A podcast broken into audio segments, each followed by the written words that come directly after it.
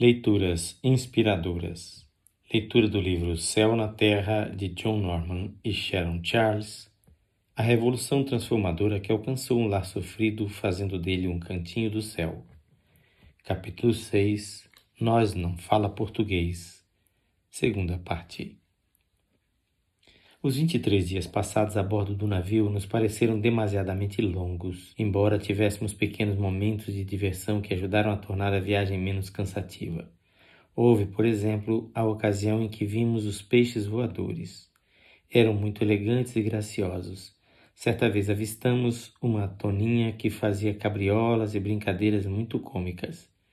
De outra feita, houve um começo de incêndio em nosso camarote que não deu em nada mas por vários dias as crianças não falaram de outra coisa.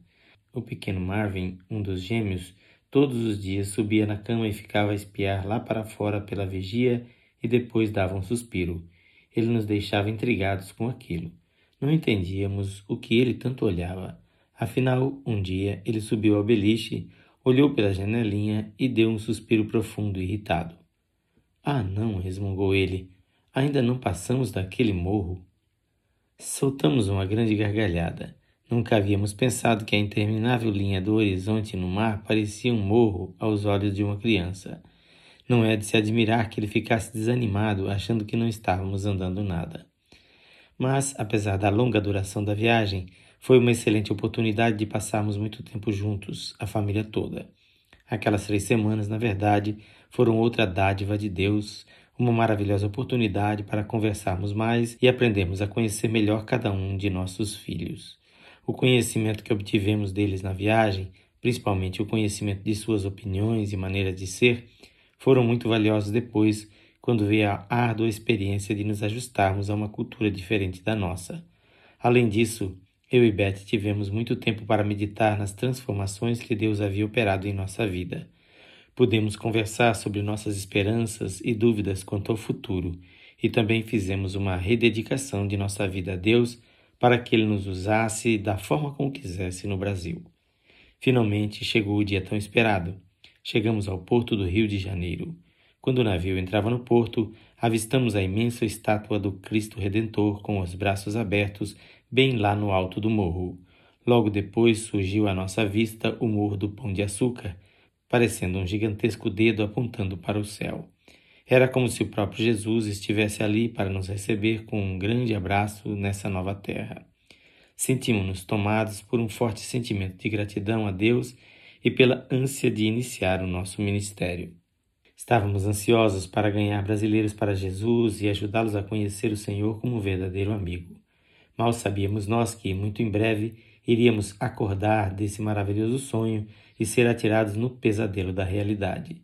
Nos dias e semanas que se seguiram, eu ia aprender o significado da expressão choque cultural. Logo no início da nossa estada ali, vivi muito este problema, embora nunca tivesse ouvido falar dele. Poucas horas depois que desembarcamos, compreendemos que éramos totalmente estrangeiros na Terra. Não conseguíamos nos comunicar com ninguém Parecia que tínhamos chegado num disco voador e havíamos aterrissado num planeta estranho e distante. Recém-chegados a Campinas, em São Paulo, alguns amigos missionários nos ajudaram a nos acomodar. Na primeira semana que passamos ali, tivemos que mudar várias vezes. Por fim, arranjamos uma casa grande que comportava toda a família. Aí então estávamos por nossa conta. Pouco depois descobri que tinha que ser um bom artista em pantomima, senão morreríamos de fome. Quando ia à mercearia da esquina comprar alguma coisa, uma tarefa que nos Estados Unidos levaria pouco mais de dez minutos, ali seria um drama de uma hora. É que naquele tempo as mercadorias ficavam do lado de dentro do balcão e não em prateleiras como nos supermercados de hoje. Não se podia simplesmente chegar, pegar as compras à vontade. Aliás, isso também não me adiantaria nada, já que não saberia mesmo ler as embalagens. Então eu tinha que expressar por mímica cada coisa que desejava comprar. E todas as vezes que tinha de fazer isso, sentia-me um perfeito idiota. Mas quando chegou um dia em que tive que comprar um papel higiênico, senti uma profunda vergonha. Alguns objetos da lista que Beth me dera eu não pude comprar, pois não consegui me comunicar corretamente, e Beth era tímida demais e nem queria tentar. Na primeira vez que fomos à igreja, estávamos ansiosos para ver como seria um culto no Brasil. Não entendemos uma única palavra do que fora dito. Ficamos ali sentados duas horas em bancos duros, esforçando-nos desesperadamente para ouvir ao menos uma palavra conhecida. Mas nada. Como iríamos falar de Jesus com essa gente quando não entendíamos nem falávamos uma palavra de português? Nossos filhos também enfrentaram cada um suas dificuldades com a barreira da língua. Os gêmeos, sendo os mais novos e ainda não estando em idade escolar, enfrentaram o problema de conhecer os garotos do bairro, todos desconhecidos. Entretanto, com seus modos desinibidos e alegres, eles logo criaram formas próprias de comunicação, e após algum tempo, para minha admiração, vi-os brincando contentes com crianças brasileiras. O que me intrigava mais era que os nossos filhos falavam com as crianças brasileiras em inglês e estas respondiam em português. De algum modo, eles se entendiam muito bem, embora falassem cada um a sua língua. Gostaríamos que fosse fácil assim para os adultos também. Nossos filhos mais velhos tiveram mais dificuldade. Como não pudemos matriculá-los na escola americana, que era muito cara, não tivemos outra alternativa senão colocá-los numa escola brasileira. E naquela primeira manhã, quando os vi descer a rua em direção à escola, senti pena deles. À tarde, quando voltaram, pude perceber pelos ombros caídos e olhar de desânimo que haviam enfrentado dificuldades.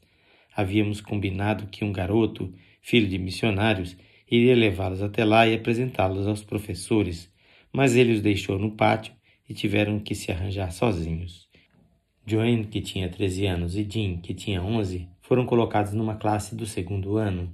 Enquanto me narravam isso, via-se que se sentiam profundamente humilhados. Johnny, que fora para uma classe do primeiro ano, não parecia importar-se muito com isso, já que tinha oito anos e a diferença de idade não era tão grande como no caso de seus irmãos mais velhos. À medida que os meses se passavam, porém, os meninos conseguiram ajustar-se bem, com facilidade própria das crianças, e dentro em pouco já estavam falando melhor que os pais. Quem nos dava mais preocupações era Joanne. Em nossa terra, ela tinha sido uma excelente aluna e agora estava sendo obrigada a estudar em companhia de crianças do segundo ano. Seu constrangimento chegou a um ponto em que ela não conseguia suportar mais. Todos os dias voltava chorando para casa.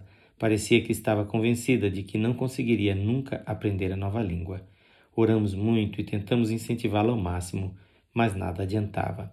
Certo dia, mais uma vez, Joanne rompeu em prantos. Correu para o quarto e se atirou na cama, soluçando. Não sabíamos o que fazer para consolá-la. Também estávamos sob a tensão de estudar uma língua nova, mas pelo menos eu e Betty nos consolávamos e estimulávamos um ao outro. Os garotos também se ajudavam mutuamente, mas Joanne, mais do que qualquer um de nós, estava sozinha. Por fim, resolvemos permitir que ela parasse de estudar e tomamos providências para que ela começasse a estudar num curso por correspondência dado por uma escola americana. E mais uma vez, com mais desespero, entregamos todo o problema a Jesus.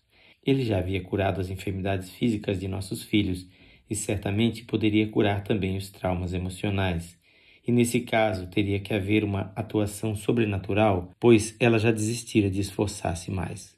Oramos pedindo ao Senhor uma cura mental para ela, e depois começamos a agradecer-lhe pela solução do problema. A mudança não foi instantânea, mas dentro de alguns dias notamos uma sensível melhora na atitude dela. Parecia mais animada e interessada nas coisas.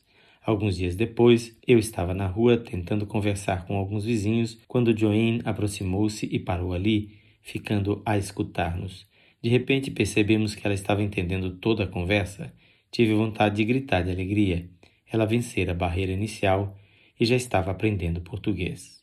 A partir daquele momento, toda a atitude dela para com o Brasil e o povo começou a modificar-se. Ela ganhou mais autoconfiança e em pouco tempo já estava falando muito bem a língua talvez até melhor do que nós. Nos anos que se seguiram, ela se tornou muito amiga dos brasileiros. Na escola bíblica, suas colegas de quarto eram brasileiras e mais tarde namorou e se casou com um ótimo rapaz brasileiro. A forma miraculosa como se deu seu ajustamento à cultura e à língua do país foi uma grande inspiração para todos nós. Na leitura de amanhã, teremos a terceira parte deste capítulo. Quem faz esta leitura é seu amigo, pastor Edson Grando. Que o Senhor Jesus abençoe com paz o seu coração.